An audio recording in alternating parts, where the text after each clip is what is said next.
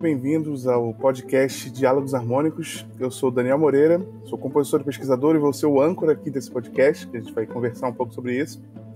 Eu estou hoje aqui com os meus amigos Alexandre Ferreira, que é compositor e guitarrista, é, Kim Carvalho, que é produtor musical e guitarrista também, dois guitarristas aqui para falar de harmonia, e Rafael Carlos, que é maestro, educador musical e pianista. Bom, se você ouve o nosso podcast no YouTube, não se esqueça de se inscrever no nosso canal, para você ser avisado né, dos próximos episódios. E se você ouve no seu tocador de podcast favorito, não se esqueça de seguir o podcast Diálogos Harmônicos, que vai estar disponível em todas as plataformas assim que a gente terminar o episódio de hoje. Nesse episódio de estreia, a gente decidiu falar sobre um assunto que é bem interessante, que é a relação entre harmonia e improvisação. Né? Eu, a gente conversou antes aqui, a gente fez um, um briefing aqui um pouco antes sobre o que, que, a gente iria falar e a gente definiu algumas coisas só para você saber, antes da gente fazer uma primeira pergunta, a gente começar esse diálogo.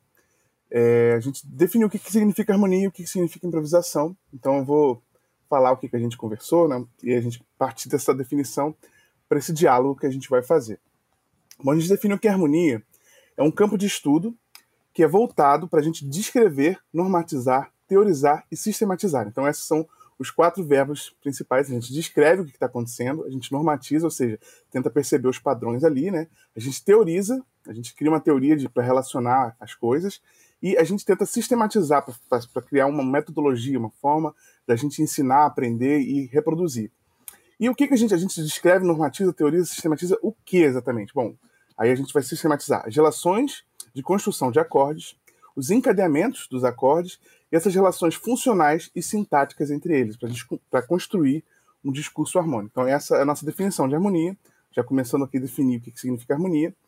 E o que, que significa improvisação? Improvisação a gente pode entender como um processo de composição em tempo real, no qual o intérprete ele vai se tornar um compositor de uma linha melódica e ou harmônica, né? ele pode fazer uma improvisação com notas harmônicas, com outros acordes, né? sequências é, verticais, criando é, é, os limites de, dessa criação que ele vai fazer, dessa composição em tempo real, vai ser exatamente o contexto harmônico que vai ser definido pelo compositor da obra. O compositor da obra vai definir lá uma harmonia, um contexto harmônico onde vai ocorrer a improvisação, então esses são os limites. Então não é uma improvisação livre.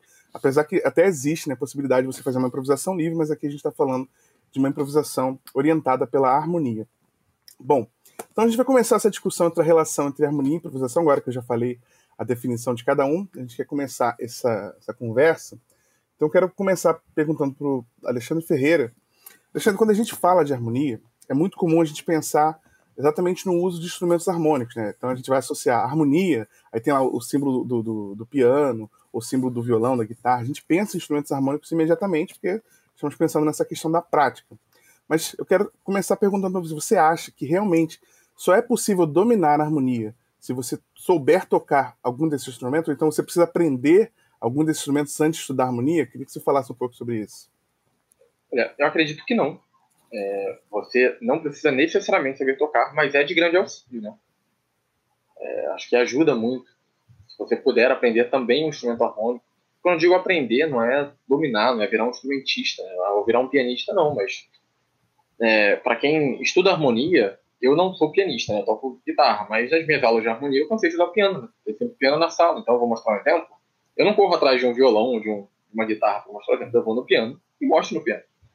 Por quê? Porque eu sei as teclas onde eu tenho que apertar, né? Não necessariamente eu vou ser capaz de pegar a partitura e falar, agora vou sair tocando essa música aqui. Não é o caso. Mas para mostrar exemplos, né? E para, é, às vezes, assimilar alguns, outros, alguns conceitos, determinados conceitos, pode ser interessante, sim, saber o instrumento harmônico. Agora, se é necessário você saber necessariamente, você tocar bem o instrumento harmônico para dominar a harmonia, eu acredito que não. É legal.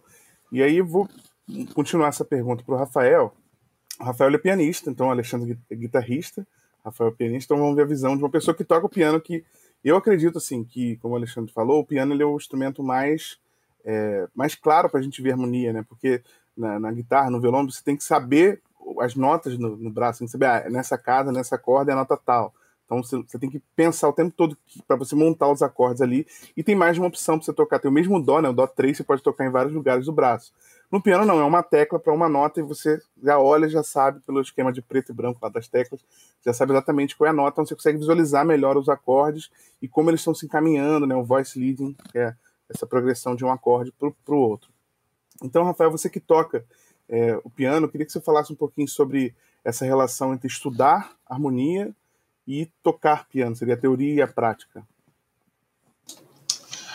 Cara, tem vários, vários, vários olhares assim que eu, que eu faço sobre, sobre a ideia da harmonia. Quando a gente toca piano, realmente ele está ali mais organizado. Mas eu costumo dizer que o piano ele não está bem afinado. Por que, que eu digo que ele não está bem afinado? Porque o, o, as afinações mais justas, elas não são. Tipo, você saber a harmonia não significa que você vai saber afinar os acordes, é isso que eu quero dizer. Entende?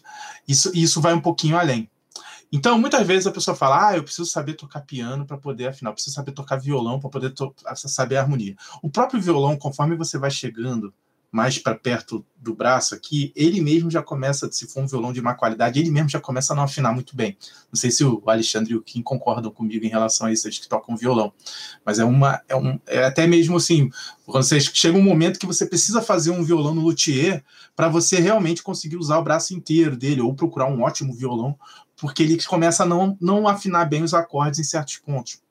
Quando você vai, por exemplo, é, afinar uma orquestra, os acordes eles não vão fechar muito bem quando somente com o conhecimento harmônico, entende? Então existe uma coisa que você vai no piano, toca a harmonia, ele não dá o mesmo efeito que outros instrumentos dariam ao tocar a harmonia. Isso é um conhecimento que você não, não é determinante para saber a harmonia no sentido perceptivo.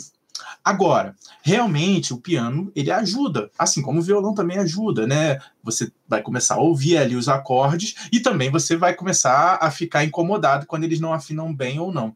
Uma vez minha mãe, minha, minha irmã falou: Rafael, você aprendeu a tocar os acordes tão rápido no violão, só sei uns 12 acordes no violão, tá?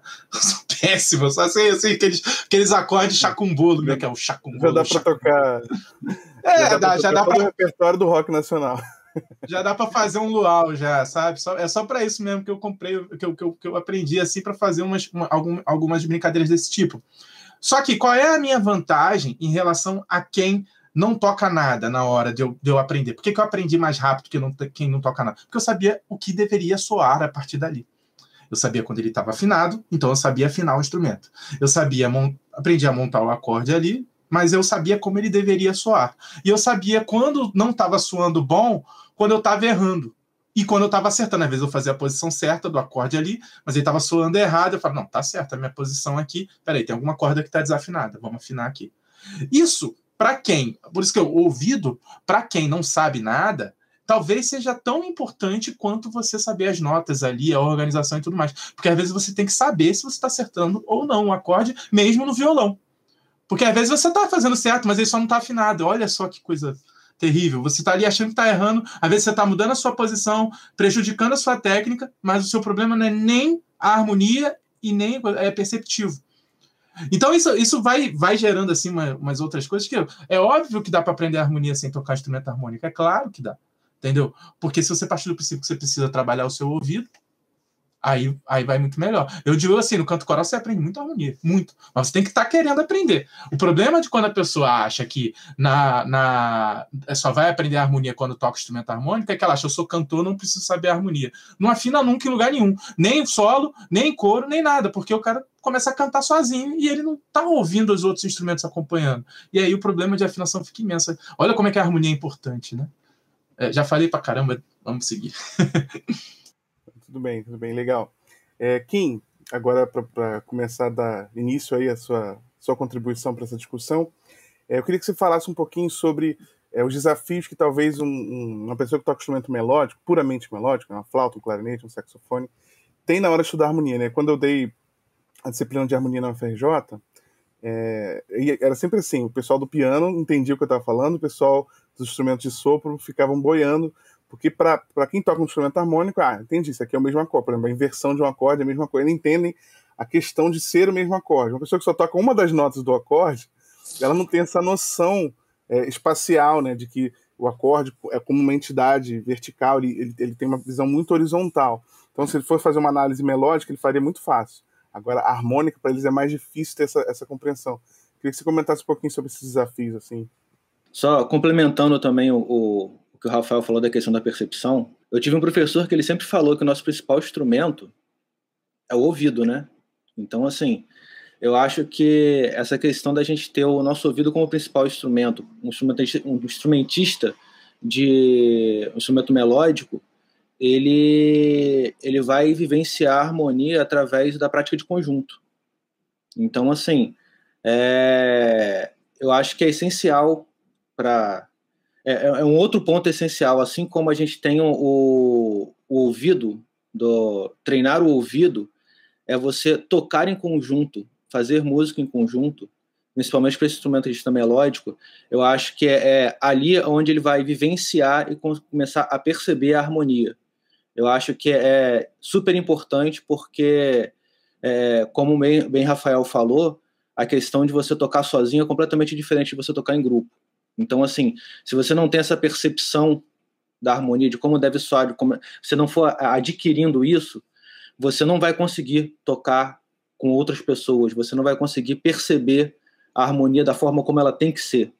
Então, assim, é, eu acho que é essencial esses dois pontos. Você é, ter a prática de conjunto, o instrumentista melódico, né? Você é, vivenciar isso, nem que seja hoje em dia, puxando a sardinha para o meu lado, né?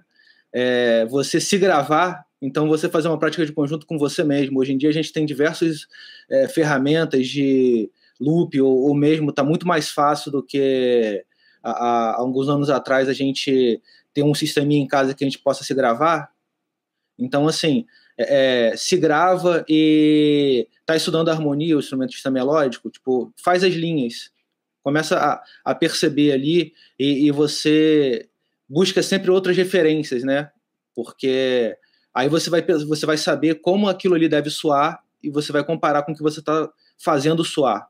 Então, assim, eu acho que são esses dois pontos principais: ouvido e prática de conjunto, que eu acho que vão que dão a, a o alicerce para o. Na verdade, o alicerce tanto para se você estudar, se você tocar um instrumento harmônico também, mas para o melódico, para ele conseguir compreender na prática a harmonia, a, o evento sonoro que, que causa né, é, a harmonia, você ele tem que tocar em conjunto e treinar o ouvido, que isso é uma coisa que não importa você, inclusive vocês, cantores, vocês, assim, que a gente tem, tem que ter isso, né? Porque é, é muito comum cantor achar que é uma coisa separada, assim como existe, é, falando na meio guitarrístico, como se fosse uma coisa separada, né?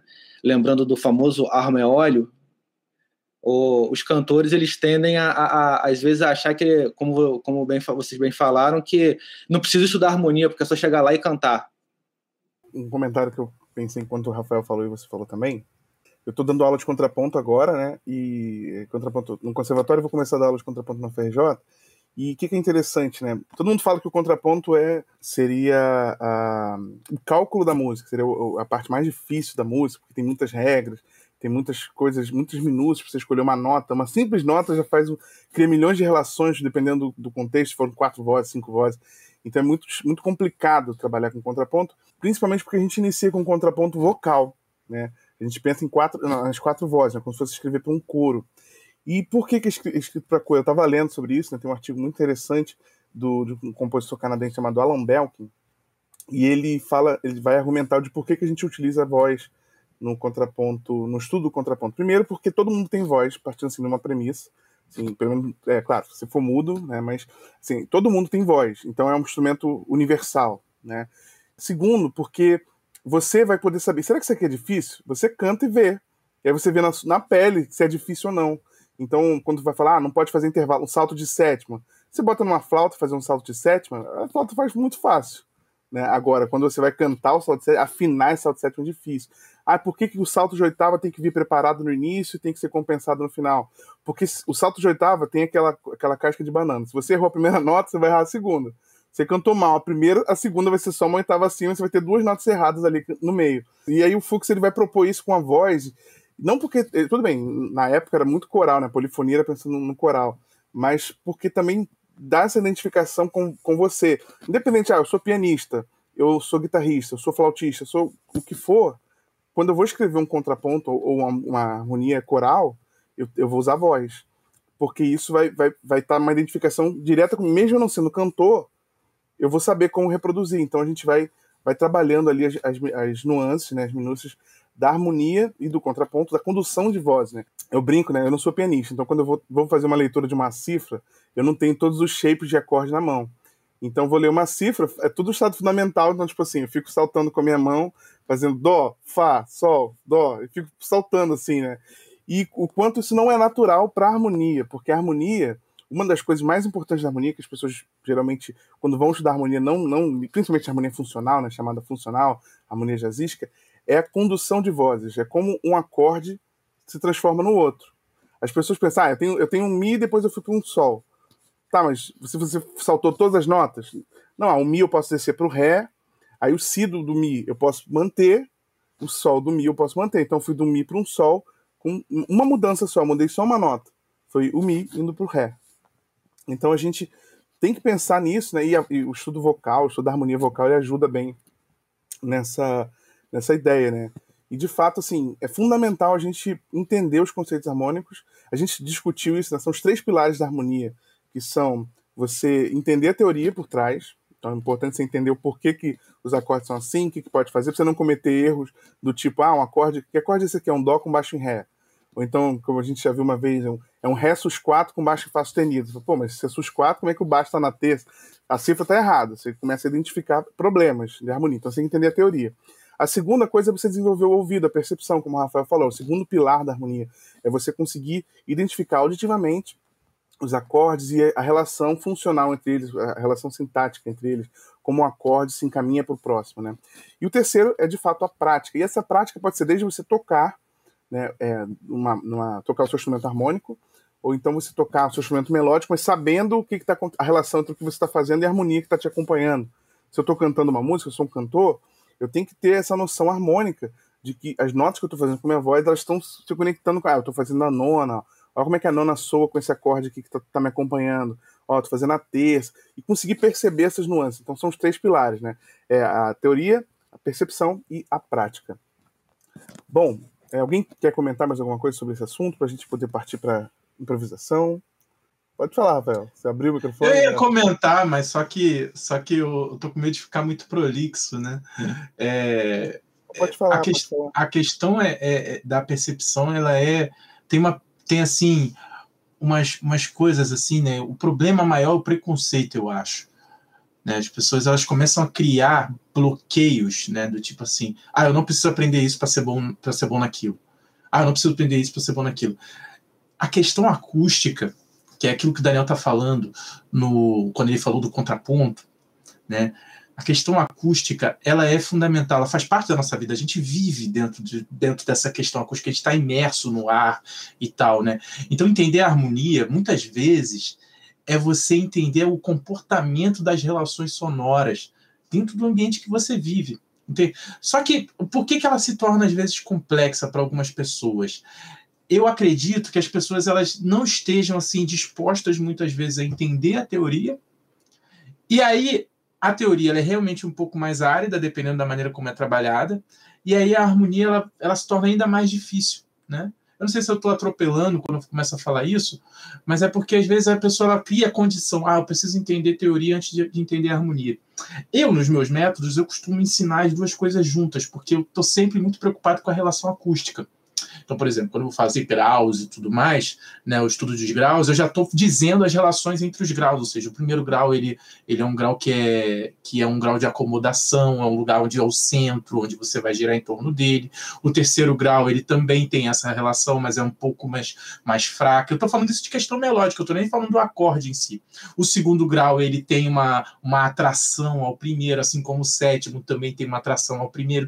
Eu já ensino o pessoal a ler assim, solfejando e tentando buscar essas relações. Talvez, Daniel, o problema não seja nem a harmonia em si para muita gente, é porque até chegar a o som na cabeça da pessoa, quando a gente vai trabalhar com harmonia, demora. E aí a pessoa ela já começa a desconectar aquilo ali, ela acha que não tem relação com música, porque não tem, não tem relações sonoras quando ela vai aprender teoria, né? E é o caso de muitas abordagens que tem por aí. Então, talvez seja um problema sério no aprendizado de harmonia que faz com que as pessoas se sintam tanto medo assim da harmonia a ponto de dizer que ah, só quem toca instrumento harmônico vai, entende isso, eu não consigo entender. Né? Mas é um problema sério de base, talvez, né? a maneira como se constrói a base. Sim, sim, isso tem uma relação. Hoje a minha voz está bem ruim. Essa é uma relação com o que você falou. A gente falou, não, você falou, a gente conversou, tem um, alguns vídeos no nosso canal do YouTube que a gente fala sobre a questão da, da partitura, de como a gente aprende partitura errado, né? Ou aprende teoria errado, achando que como é que eu vou aprender teoria? Vou pegar o livro da, sei lá, da Maria Luísa Priori, então do Borromeo Médio, vou ler todo em um fim de semana e pronto, agora eu sei ler partitura. Aí você pega a partitura e vê que não é bem assim. Por quê? Porque o, o poder não está no conhecimento, né? O poder está no que você faz a partir desse conhecimento. Então é importante a gente ter o conhecimento e praticar. Isso tem a ver com harmonia. É, a gente participava de um grupo de harmonia. Eu lembro que eu falei, eu recomendei para todo mundo né, o livro de harmonia do Carlos Almada, foi professor da FJ, um, agora colega de, de, grupo de pesquisa. Um grande, o livro dele é um dos melhores que eu acho, assim, em relação à harmonia funcional. E eu, eu falei, ah, eu indico para todo mundo. Você quer começar a aprender harmonia lendo alguma coisa? Compre o livro do Almada, que é um livro muito legal para você aprender. Não tem tudo ali, o Almada não, não fala de tudo sobre o universo da harmonia, tem algumas coisas que ele mesmo já falou num vídeo aqui no canal, que ele, ele viu que tem erros, tem coisas que ele precisaria atualizar, né? Uma nova edição desse livro. Mas eu indico para todo mundo. E aí uma vez essa pessoa, né, lá no grupo, falou assim: ah, é, terminei o livro do. Isso foi em dois dias, assim, eu indiquei, a pessoa comprou, e dois dias depois que ela. Ah, chegou o livro, dois dias ela. Terminei o livro do Almada. Eu falei, pô, que isso, cara? Porque assim, o livro do Almada, só pra você ter uma ideia, né? Quando eu dei harmonia funcional na FRJ, eu usei o livro do Almada por um ano e meio foram três semestres. Então, a pessoa, em dois dias, leu o conteúdo que, que é dado numa graduação em música que dura três semestres. Isso, três semestres, com aula duas vezes por semana, de duas horas. Então, assim, você acha realmente que se chegar agora, a, a última prova, a terceira prova, a última final lá, do terceiro período de harmonia, se eu desse para ele, ele conseguir? Se ele conseguisse, não foi por causa do que ele viu no livro, porque ele já sabia a harmonia, só passou o olho lá no livro do Almada, mas é impossível. Então não é uma questão de, de quanto tempo eu consigo ler o livro do Almada, ou quanto tempo eu consigo ler qualquer outro livro de harmonia. Tem a ver com você experienciar isso, você praticar, você aplicar.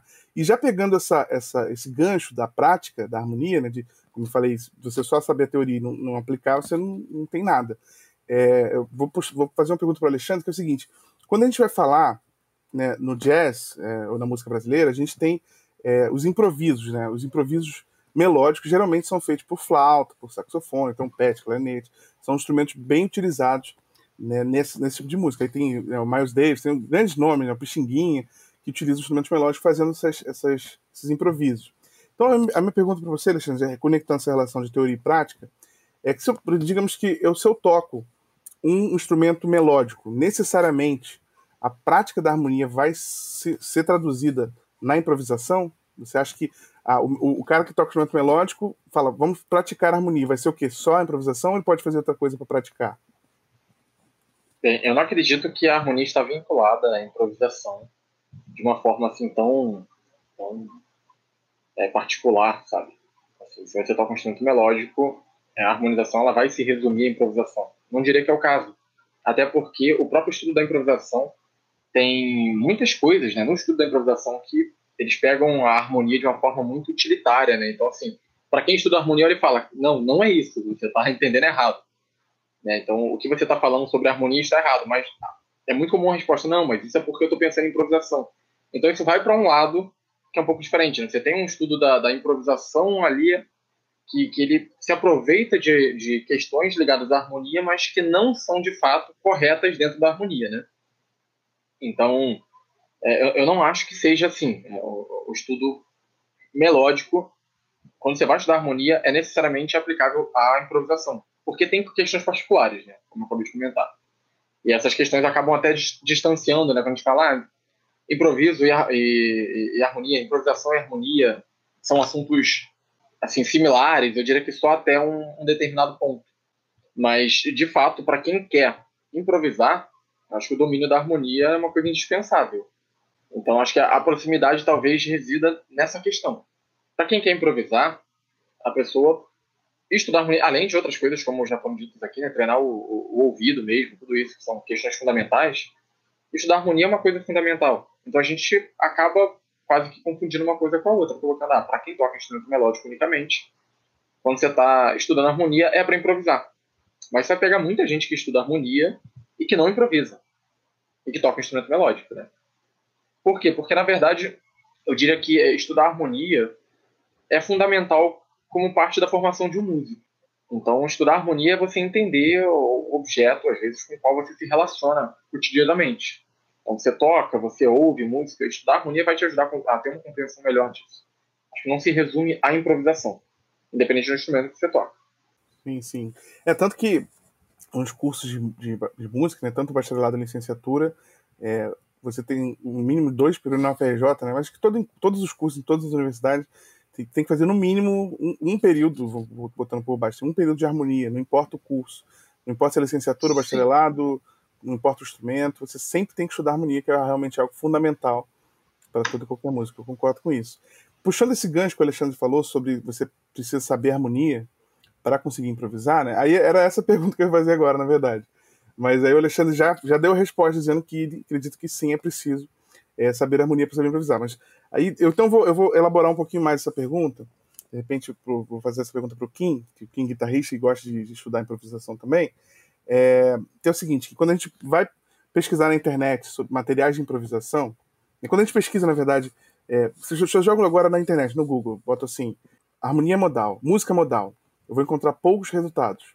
Agora, se eu coloco assim, modos gregos, que é um nome inclusive errado, né? é, a gente vai encontrar muito mais resultados. Vocês podem fazer o teste depois, encontrar muito mais resultados. E eu acredito que isso é uma influência dessa maneira de pensar que a improvisação é o quê? É a arte de escolher o acorde certo para o acorde certo. E muita gente acha isso, que improvisar é saber qual escala eu posso usar nesse acorde. Partindo dessa visão, a gente não precisa saber harmonia, não precisa saber a função daquele acorde, não precisa saber que aquele acorde é um dominante secundário do acorde seguinte, eu preciso saber tá, qual escala que eu posso usar aqui a essa escala. Beleza. Aí as pessoas acham que isso é que resume a harmonia. Então eu queria que você, você falasse o que, você pensa a respeito disso. a harmonização, afinal, é simplesmente escolher a escala certa para o acorde certo? Essa questão da gente improvisar por acorde, escalas de acorde, é uma das formas que a gente tem para improvisar. Como bem falou você no início, a improvisação ela pode ser é, definida como uma composição em tempo real.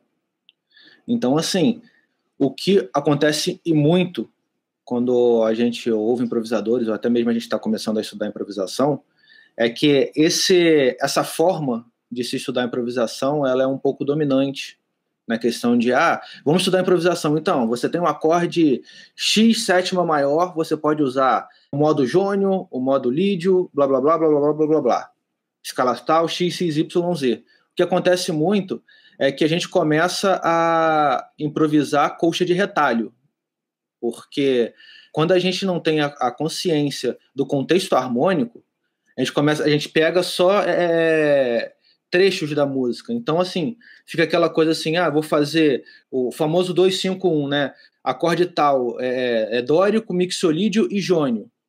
Quando você pensa nisso, a tua intenção acaba se modificando. E a tendência acaba sendo a você pensar assim: dórico agora, mixolídio agora, jônio agora. É até uma coisa que eu aconselho pessoal: experimenta fazer isso. Pegar o famoso Ré menor, Sol e Dó.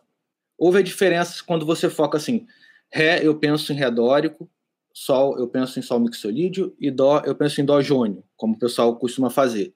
Na verdade, isso tudo são. A gente tem a mesma matéria-prima, que é o quê? a tonalidade do Dó maior, as, as notas da tonalidade do Dó maior. Só que a relação intervalar é que muda. Só que a forma de você pensar, ela facilita você ir pelo caminho de uma ideia dórica no Ré, uma ideia mixolídia no Sol e uma ideia jônia no Dó. Quando você pensa que isso aqui tudo é um 251 que está em Dó maior, você tem a tendência a é, criar mais conexões e fazer uma coisa, um fraseado mais lógico, um fraseado mais coerente com aquilo ali. Essa, inclusive, né, uma, uma das questões, assim, quando você vai ler sobre os maiores improvisadores, eles falam isso, né, que é a questão do estudo da harmonia, porque o, O que diferencia os, os bons improvisadores é exatamente isso: a capacidade de você é, criar essa conexão melódica, de você fazer um sentido, você está fazendo um discurso. É, é, muito comum o improvisador ficar pensando na, na, nos retalhos né, da, da colcha e, e, acabar fazendo um, um, improviso que é como se fosse um discurso onde você não tem pontuação e você não tem pausa nenhuma. Então fica aquela coisa desesperada no jazz, por incrível que pareça, voltando sempre parafraseando ao meu mundo da guitarra, que existem o, o, os dois grandes times, né, os jazzistas e os roqueiros. Assim, é, no fim das contas, você percebe que é, é, essa, essa única. Quando você toma isso como, como único caminho, você cria um sintoma que vai ser lá na frente, você vai perceber nos dois lados. Que é aquele cara que é, improvisa desesperadamente sem respirar, porque ele está pensando ali em é, escala tal, escala tal, escala tal, escala tal, e ele não está se preocupando em frasear, em criar melodias, em, em entender o contexto harmônico, entender o, o, o que está querendo ser falado, o que, que é, aquela música está querendo falar para ele e ele responder. Porque eu acho que a grande, o, o, grande lance da improvisação, acho que passa por isso, você conseguir conversar com o que a música está te passando, você responder adequadamente. Então, assim, é, fica aquela coxa de retalho, aí fica. No meio do rock, aquela galera fazendo a, as sextinas em 200 BPM, e no meio do jazz, querendo colocar é, 25 acordes no compasso para ficar fazendo aquilo ali para mostrar que ele tem é, como é que é conexão harmônica e fica tocando ali assim é, muitas vezes assim como é que é? Ah eu faço arpejo coloco uma notinha aqui do, do modo desse acorde e vou embora vou embora vou embora e não pensa nessa linha condutora que a harmonia traz para gente que vai fazer a gente é, que conversa com a gente que a, a, a improvisação é isso é, a gente responder, se a gente responder, às vezes com uma frase simples, o que a, a harmonia está querendo falar para a gente, a gente vai sair muito melhor do que pensar em, em modo X, modo Y, e, e, escalar tal, acorde tal, e, e pronto. Como guitarrista também, né? É, o Kim comentou, teve uns comentários interessantes, e eu lembrei de uma situação também em que eu vi um guitarrista falando que para ele, na verdade, tudo era modal. E aí, ah, por quê? Ah, porque qualquer acorde eu posso pensar em um modo. Aí, assim, isso se perde, se perde completamente com o estudo de harmonia, né? E foi como quem falou, a gente está na, a gente tá na construção de um discurso. E a música tonal, ela tem características, né? A música tonal, a música tonal é diferente da música modal. E, e, isso a gente pode observar também melodicamente. É, quando você pensa dessa forma, né, quando você tenta colocar tudo numa caixinha, ah, eu vou só trabalhar modo por modo, como quem falou, além de perder essa conexão, eu acho que você também perde discurso porque você consegue gerar na melodia essas ideias também de, de, é, de, de, preparação, né? de, de, de tensão tudo mais, tudo isso que vai se conectar com, com ideias harmônicas também. Né? Com discurso harmônico tonal que pode estar acontecendo. Estou dizendo tonal só porque você deu o exemplo do 251. É, eu acho que é, é, bem importante a gente fazer essa divisão e, e talvez aí esteja a razão né, pela qual o, o estudo da harmonia, realmente o domínio da harmonia, ela vai ajudar quem quer improvisar bem, porque no final das contas muita gente estuda um básico assim, de harmonia e começa a fazer aplicações extremamente equivocadas. É, eu acho que isso não ajuda quem quer improvisar, isso pode inclusive atrapalhar. O que eu ia comentar, eu ia citar justamente você, Rafael, que a questão do estudo da harmonia também, ele, ele ajuda até na questão da interpretação quando você está fazendo um improviso. Com a questão que o Rafael falou da questão melódica de atrações de nota devido a, a questões harmônicas, segundo grau é, sendo atraído pelo primeiro, o sétimo sendo atraído pelo primeiro. Se você estuda bem isso, na harmonia, na, na improvisação, isso vai ser é, é mostrado porque você vai, ter, vai tocar com uma intenção diferente. Se você pensa assim que, ah, é, que aquela nota ali ela é simplesmente uma nota de uma escala tal, você vai pensar de uma forma completamente desconexa de você for pensar, não, porque essa nota aqui, para o próximo acorde, ele é o 7. Então você vai tocar com uma intenção muito mais daquela nota sendo a preparação para outra, e não pensando nota por nota. É, uma vez, eu vou pedir desculpa porque eu não lembro, eu vi um, um, um TED Talks de um músico que ele fala exatamente isso, que é, é muito comum quando o pessoal vai começar a tocar, e isso no improviso a gente acaba ouvindo mais é, definidamente, que assim, é, a, a, a, o problema de interpretação é que a pessoa pensa cada nota. nota, nota, nota, nota, nota, nota, nota. E ele não pensa que aquilo ali é um caminho, que é a questão da fraseologia, da intenção que você faz aquelas notas, aonde ela está querendo chegar, aonde aquelas notas estão querendo ir, da onde elas partem para onde elas vão. Então, assim, quando a gente estuda harmonia, a gente tem um, um, uma consciência maior disso. Então, assim, isso, inclusive, estudar harmonia vai ajudar a gente na interpretação também. Eu queria fazer um gancho, Daniel, se você me permite, porque a gente está tendo essa abordagem prática da improvisação, mas se a gente der a abordagem musicológica, a gente vai parar para pensar: harmonia é bom para improvisar o quê? Porque se for música indiana, que é totalmente improvisada, não serve para nada. Porque são outras, são outras escalas, outras, outras notas. Vai ser, outras vai ser outra harmonia, né? Outro pensamento. É. Também, né? É outro pensamento, talvez outra harmonia, como, como o Daniel disse. Ou seja, são outros outros pressupostos ali que envolvem outras regras para o jogo musical ali, que seria o improviso. Mas mesmo se a gente jogar para o nosso, nosso mundo ocidental, é, a improvisação ela também é. A harmonia é bom para improvisar o que também é importante pensar. Vou improvisar no jazz? Tem muito jazz que você não precisa ter um conhecimento harmônico assim é, muito amplo para você improvisar. Mas tem muito jazz que você tem que conhecer muito a harmonia para improvisar. Porque você tem um, uma, um jogo em alguns standards que justamente é para tirar você do eixo e ficar brincando de, de, de, ficar mudando tonalidade e tudo mais, né? Tem um disco do John Coltrane, que já foi citado numa das últimas lives, o Giant Steps, né?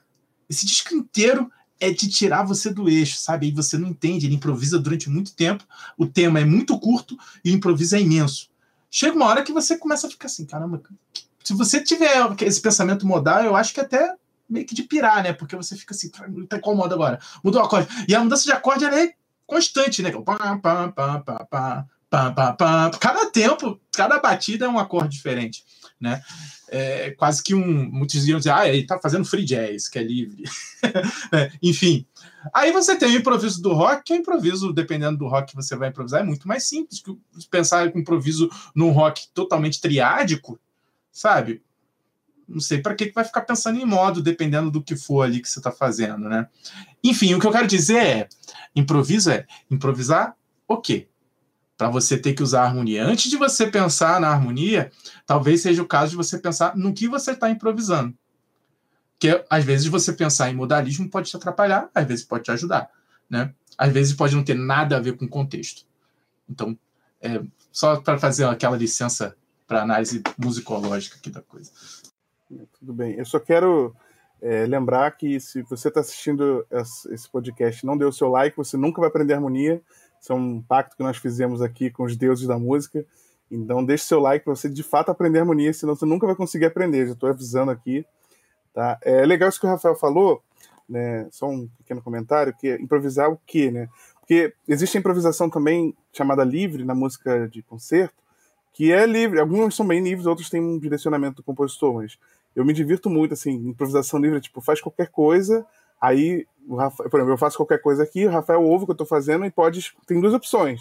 Ele pode tentar interagir comigo de forma é, harmônica, assim, tipo, vou tentar fazer uma coisa parecida com o que ele está fazendo para a gente combinar, ou ele pode ter a opção de falar, não, vou fazer o completamente diferente e aí criar uma loucura sonora. Então, assim, é, é, quando a gente vai é, pensar na improvisação, a gente tem esse pensamento também, né? Porque eu posso escolher assim, eu quero que tipo de harmonização quero eh, que tipo de improvisação quero fazer, que tipo de sonoridade vou fazer. E aí nesse sentido, a percepção e o estudo da harmonia são fundamentais, porque por exemplo, é, ah, eu quero dar uma cara lídio aqui para esse acorde de fá, ou então para esse acorde de dó. Como é que eu faço para dar uma cara lídio? Eu boto um sustenido 11, vai soar ali com um lídio e eu reforço esse sustenido 11. Mas isso é muito pouco, né, como eu estava falando. É, a gente pensa muito quando fala música modal, pensa nos modos gregos e pensa nessa questão da improvisação. Mas é, é, uma nota dentro de um acorde muito pouco para de fato fazer aquele acorde soar modal. Porque a harmonia modal ela tem suas complexidades que são diferentes da harmonia tonal, né? Que a gente está acostumado, e as pessoas acham que é a mesma coisa. Então, assim, é, tem até um meme, não sei se vocês já viram, que é bem, bem divertido, que é tipo assim, o cara tá improvisando, ele, putz, errei. Aí um, um músico de jazz fala, um, sustenido 11 bemol 13, tipo, Né? É, pega o erro e tenta colocar dentro das regras de harmonia. Para tentar fazer uma sonoridade. Mas é, isso, isso é interessante, porque, por exemplo, se eu, for fazer um improviso de uma música do Legião Urbana, e aí tem um Dó maior, eu, eu, eu coloco lá um Fá sustenido, talvez soe tão diferente, tão diferente, que as pessoas vão, hum, tá horrível. Mas se eu faço no jazz, num contexto jazzístico, Miles Davis, né, ou John Coltrane, você olha e fala, pô, bobo, coisa boba, só, só um, é só um sustenido 11. Então, assim, é, o contexto musical e estilístico, estético, ele vai influenciar também o tipo de improvisação que você vai fazer. Se eu for improvisar estilo jazz numa música do Legião Urbana, vai ficar estranho para quem é fã do Legião Urbana. Né? E assim como se eu for improvisar estilo Legião Urbana numa música do John Coltrane, quem ouve John Coltrane fala, pô, que o cara tá fazendo só fundamental, terça e quinta, tá fazendo só, só notas muito consonantes com harmonia, cadê as dissonantes, cadê... Né? Que geralmente tem esse pensamento de que músicas para serem improvisadas tem o mínimo de tensões possíveis na harmonia. O cara faz no máximo, no máximo uma tétrade para deixar a nona, décima primeira, décima terceira, seriam acrescentadas pelo improvisador. Então, porque se você faça um acorde, ó, improvisa aí, Alexandre, ó, tô fazendo aqui um Dó maior com no, é, bemol 9, é, é, sétima, bemol 9, é, sustenido 11, bemol 13. Aí o Alexandre pô, qualquer nota que ele fizer vai ser praticamente uma nota do arpejo. Um acorde tem muitas tensões, ele ele vai botar uma outra tensão que vai soar mais dissonante ainda. Então, assim, a gente tem essa, esse pensamento de limpar um pouco a harmonia, e aí tem que ter um pensamento harmônico. Mas eu vou, vou jogar a bola para Alexandre de novo, para falar sobre uma outra competência da harmonização, que a gente falou que a improvisação é o quê? É composição em tempo real. Mas e a composição em si, né? Quando a gente vai compor, é uma maneira da gente aplicar os conhecimentos de harmonia né, na música, a gente está criando uma música. E eu sempre escuto a mesma pergunta: ah, o que você prefere? Para compor uma canção, por exemplo, pensando numa canção, uma música que tem a voz e tal. Você prefere compor primeiro a melodia e depois colocar uma harmonia, ou você prefere fazer uma harmonia e depois colocar uma melodia? E eu sempre respondo que não tem jeito certo ou jeito errado. Existem abordagens diferentes. Você pode fazer primeiro a harmonia, depois a melodia, ou, ou o contrário, pode fazer os dois ao mesmo tempo. Você ir pensando na harmonia enquanto você vai pensando na melodia junto ali. Tem várias formas de você trabalhar, né? Na música não existe certo e errado. O pessoal está no chat falando, ah, mas isso é certo, isso pode, isso não pode. O certo e errado vai acontecer dentro do contexto. Se você está num contexto específico, se eu estou num contexto de Dó maior e eu, eu faço um acorde que está fora de Dó maior não tem uma explicação, eu estou errado do ponto de vista que eu saí do contexto que me propus. Se essa não foi a minha intenção, foi um erro que eu não, não controlei. Então, é, essa é a questão do, do, do certo e errado. Então, eu queria que o Alexandre falasse um pouquinho sobre essa relação prática da harmonia na composição, assim, quando a gente vai compor utilizando a harmonia. Porque muita gente tenta harmonizar ou reharmonizar ou usar a harmonia na composição sem dominar de fato a harmonia. E aí entra muito nessa coisa de experimentar acordes e não saber exatamente para onde está indo, e vem a frustração de, pô, não consigo usar harmonia de forma satisfatória. Queria que você comentasse um pouquinho sobre isso. É, é eu acho que essa sua pergunta, Daniel, ela também se relaciona com tudo que a gente tinha falado antes. Você fez um comentário interessante sobre improvisação, né? Porque tem uma questão estilística e eu acho que quando você também domina a harmonia, você é capaz de analisar e saber onde está inserido esse contexto com o qual você está trabalhando, né? Então, é, dependendo do contexto, dependendo do gênero, você pode interpretar de uma forma mais ou menos é, próxima daquilo, né, que é esperado para aquele gênero.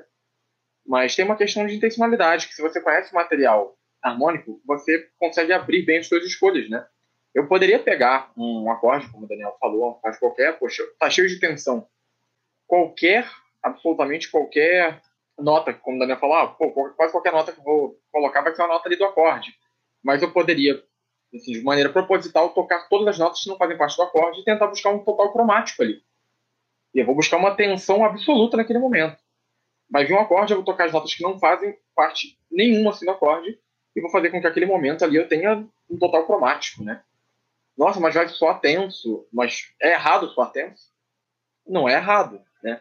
A questão, como o Daniel também comentou, tudo depende de contexto, tudo depende de intenção. Eu estou comentando algo aqui que é particularmente comum, é, principalmente em, em música de concerto também. Às vezes você separa um determinado material, que esse material ele vai é, se relacionar com outro material harmônico. E pode se relacionar de diversas formas, inclusive por complementariedade, que é isso que eu estou falando, né? Então você tem ali, às vezes, uma escala hexatônica no ponto, você vai dialogar com uma outra escala hexatônica que complementa ela para um total cromático. Isso é uma coisa completamente possível. Então, é só comentando que essa parte de, de pensar harmonia na composição, eu acredito que se relaciona também com o pensamento da, da improvisação, porque a gente pensa na improvisação só em sentar e fazer. Mas, assim, quem vai improvisar, geralmente primeiro pega a obra que, ela vai, que ele vai improvisar, né, é o mais comum, e olha a harmonia. E tem muita gente que já vai assim, planejando alguns caminhos, às vezes marca, ali, poxa, aqui eu posso fazer isso. A pessoa ela não está colocando as notas que vai fazer, mas sim um determinado material. Poxa, aqui eu posso pensar assim, aqui eu posso pensar assado. E aí você vê uma partitura toda comentada pelo improvisador. Porque aí ele, ele relembra os caminhos que ele pensou no estudo. Eu diria que para a composição, e no caso para harmonização e reharmonização, às vezes falta essa intencionalidade, né, Daniel? É muito comum a pessoa sentar e pensar que harmonizar ou reharmonizar é, unica, é unicamente alcançável a partir da tentativa e erro. Então, você pega a melodia e, cara, deixa eu ficar botando aqui nos acordes. Ah, esse acorde ficou bonito. Aí vai no outro, pô, esse acorde ficou bonito também. Ah, então isso aqui fica legal. E esse acorde? Ah, não, esse não ficou legal. Esse ficou bacana. E, e vai montando. E no final das contas, isso vira o, algo que o Kim já comentou lá lá atrás também, que é a coxa de retalhos. Então o cara fala, ó, oh, essa, essa sequência de acordes bonitos, você fala, cara, um monte de acorde bonito, que não diz absolutamente nada, né? É, é aquilo que a gente já brincou algumas vezes, né, Daniel, sobre as ideias desconexas, né? Como se fossem várias palavras bonitas, né? Ah, o paralelepípedo do crepúsculo da aurora que alimenta o boreal solstício do amanhã. O que esse cara tá falando? Tô falando nada, mas é bonito pra caramba, né? Parecendo as letras do Djavan. É. o Alexandre Aí, tocou. Eu pensei a mesma coisa agora aqui. Já tô, já tô pensando aqui: açaí, guardião, zoom de besouro. para harmonização e reharmonização, eu acho que é, é isso, assim, intencionalidade. A harmonia, ela desenvolve um discurso. Se você não conseguir entender e desenvolver esse discurso, chances são que você cria algo que não faz sentido, seja desconecta. Ah, mas foi legal, mas é apenas isso que funciona na música, é o soar legal, isso resume a música. Eu diria que não, principalmente se você tiver intenção. Ah, a tua música é tonal, ela não é, ela é modal.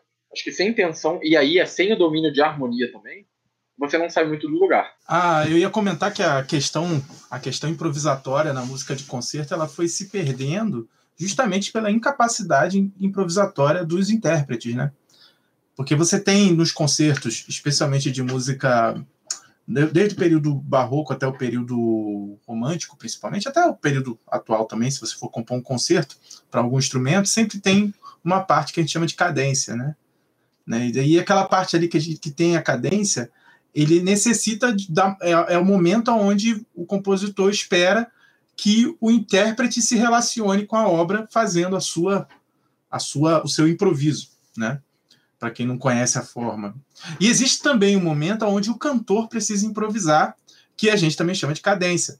Ou seja, normalmente na música barroca, clássica e na música colonial brasileira, tem sempre um momento que o compositor nem escreve que é cadência, que é um normalmente é um onde você você tem uma, uma cadência perfeita ou uma fermata ali em cima do acorde dominante, que todo mundo sabe, olha, aqui você tem que improvisar.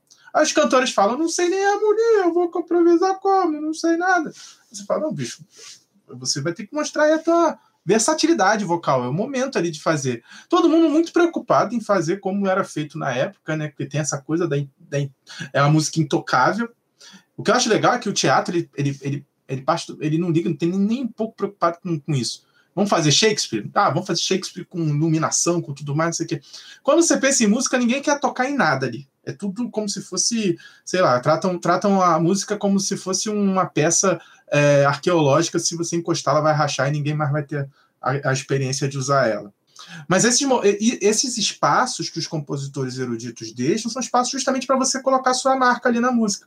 E eu teve uma situação que foi muito interessante que eu tava ouvindo na Rádio Mac. E aí na Rádio Mac tava tocando um negócio clássico. na hora eu não sabia o que era. Eu falei, ah, deve ser Haydn, deve ser Mozart, deve ser alguma coisa assim. Daqui a pouco, cara, do nada, começou um monte de barulho. Eu falei, o que tá acontecendo? Esse rádio assim, tá, tá fora de sintonia? Eu percebi que os barulhos tinham alguma lógica por trás.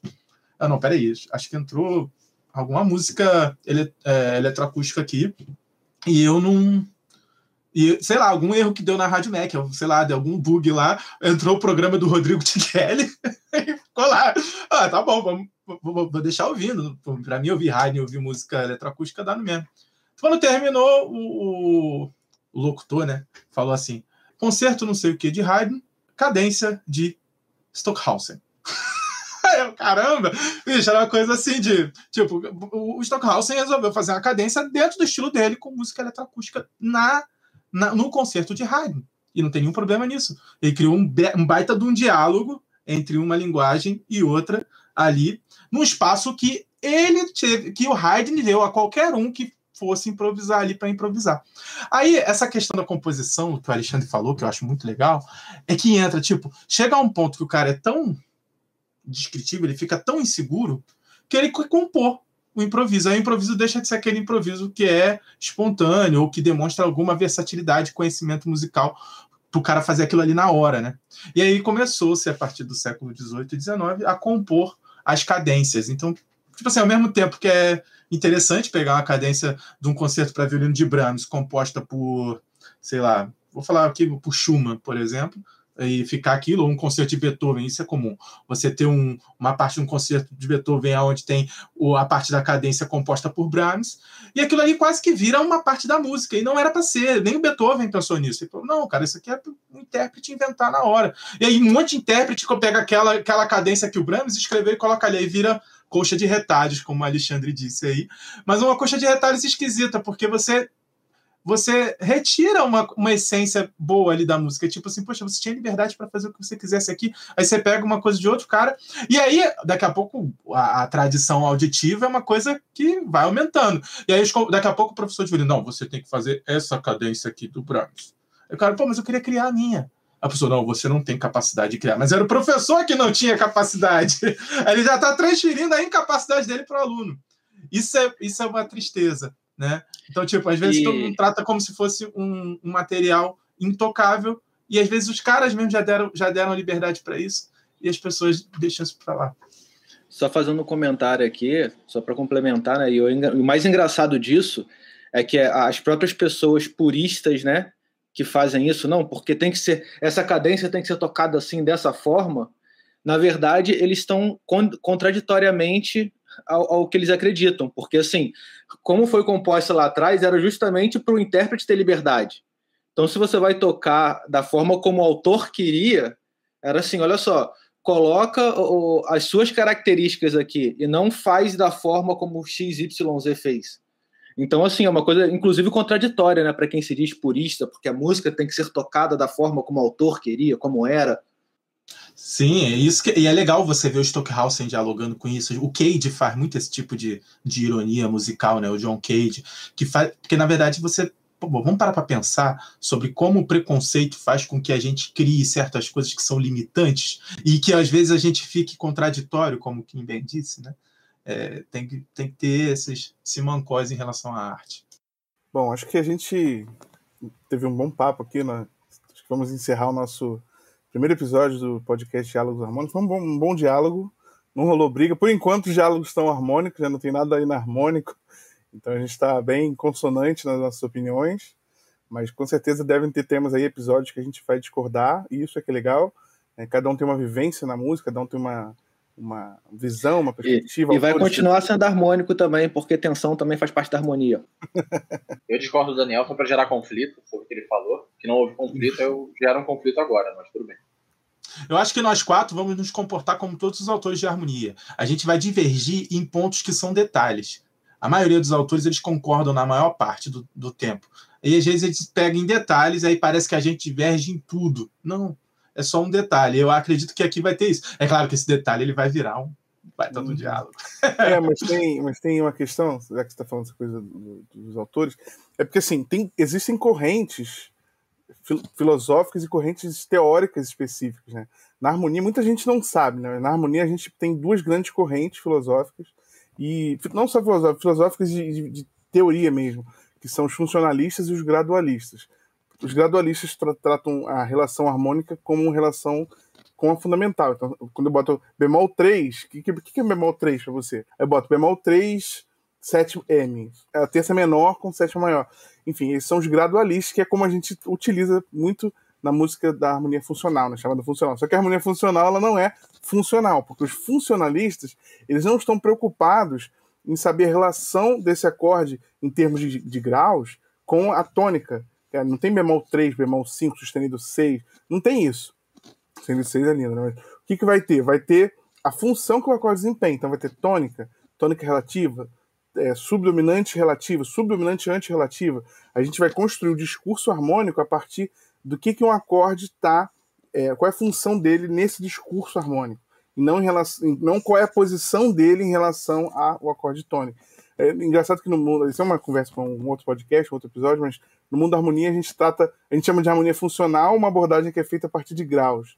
Né? E muitas pessoas acham que não tem funções nos acordes, como a gente já falou numa live que a gente fez, que muita gente bota lá, qual é a função desse acorde? Acorde empréstimo modal, né? A E, M. Não, isso não é a função, isso é de onde ele veio. A função é tônica, subdominante e dominante. Todo acorde vai ter uma dessas seis funções e a gente tem que saber isso, mas, como eu falei, é um, um debate para um outro, um outro episódio. Então é isso, pessoal. Obrigado a vocês que é, ouviram o nosso podcast Diálogos Harmônicos. Nós vamos. É, vai ter um novo episódio no ar toda sexta-feira, às 11 horas da manhã. Então já anota na sua agenda aí se inscreva no, no, YouTube ou na sua plataforma, no seu tocador de podcast favorito, para não perder nenhum episódio. Quero fazer um convite para vocês também. Nós estamos fazendo lives de harmonia toda semana. As lives ficam no ar por enquanto, por uma semana. A gente está pensando, está discutindo se a gente diminui esse prazo, então corre no canal e assiste enquanto essa live está disponível. Semana que vem nós teremos uma nova live né, de harmonia. E aí a gente tem slides, é, uma, é realmente uma aula. Aqui o podcast a gente está conversando né, e discutindo, falando sobre algumas questões polêmicas e nossas opiniões. E lá nas lives a gente de fato ensina, a gente vai discutir, vai mostrar slides, mostrar exemplo, vai tocar. E é uma coisa bem mais, mais voltada para o aprendizado mesmo. Então não se esqueça de, de seguir né, o nosso canal para você não perder essas lives. E, bom, é, não esqueça de seguir nossas redes sociais. Nós temos. Ah, uma coisa muito importante: nós temos um canal no Telegram exclusivo, né? Que o link é t.me barra harmonia cluster. Nesse canal a gente está compartilhando conteúdos de harmonia, a gente está compartilhando é, materiais extras das lives que a gente tem feito, às vezes a gente posta uns exercícios, está começando agora, né? Então, exercícios para treinar o ouvido, como a gente falou que a percepção dos acordes da harmonia é um pilar muito importante. Então, desenvolver o ouvido lá, a gente bota os exercícios para vocês ouvirem. E é um canal, então não se preocupe de ter a ah, mensagem todo dia, o tempo todo. Não, é só a gente posta, vocês só vem o conteúdo, tá? e as interações são feitas através de enquete. A gente bota uma enquete que o, o Telegram ele permite que a gente faça enquete, você vota e escolhe essa, essa relação. É, isso é muito importante para a gente conseguir é, aprender, de fato, a gente quer ajudar vocês a, a desenvolverem a mania. E a gente posta materiais extras lá, PDFs e outros conteúdos. Então, é t.me barra harmonia cluster lá, vocês vão encontrar no Telegram. Se você não usa o Telegram, você está perdendo tempo, Continue utilizando o WhatsApp para você falar com sua, seus amigos, sua família, e deixe o Telegram para estudos e trabalho, que é como a gente faz, a gente trabalha com o Telegram e tem a vida pessoal no WhatsApp. Certo? Bom, pessoal, então é isso. Queria agradecer a presença de todos, agradecer ao Alexandre, o Kim, o Rafael por, por essas importantes contribuições que cada um deu. Se alguém quiser dar um recado final, essa é a hora e a gente já encerra o podcast. Não, ninguém quer dar recado final, então pelo menos dê um tchau. Vendo, vendo, Valeu, vendo Fit Elba 96, quem quiser entrar em contato. Não é lugar para isso, Kim. Eu quero, eu quero dar um recado final. Eu quero dar um recado final. Eu acho que o pessoal tem que estar aberto à experiência. Sabe? Quer aprender harmonia? Esteja aberto a experiências. Toca em banda de rock, em banda de salsa, toca em escola de samba, toca em grupo de pagode, toca em orquestra, canta em coral, é, canta sozinho em videokê, compõe, mexe com música eletrônica, porque harmonia está em tudo. Então, assim, dá para aprender fazendo tudo. Isso aí, pessoal. Então, valeu. É, até a próxima.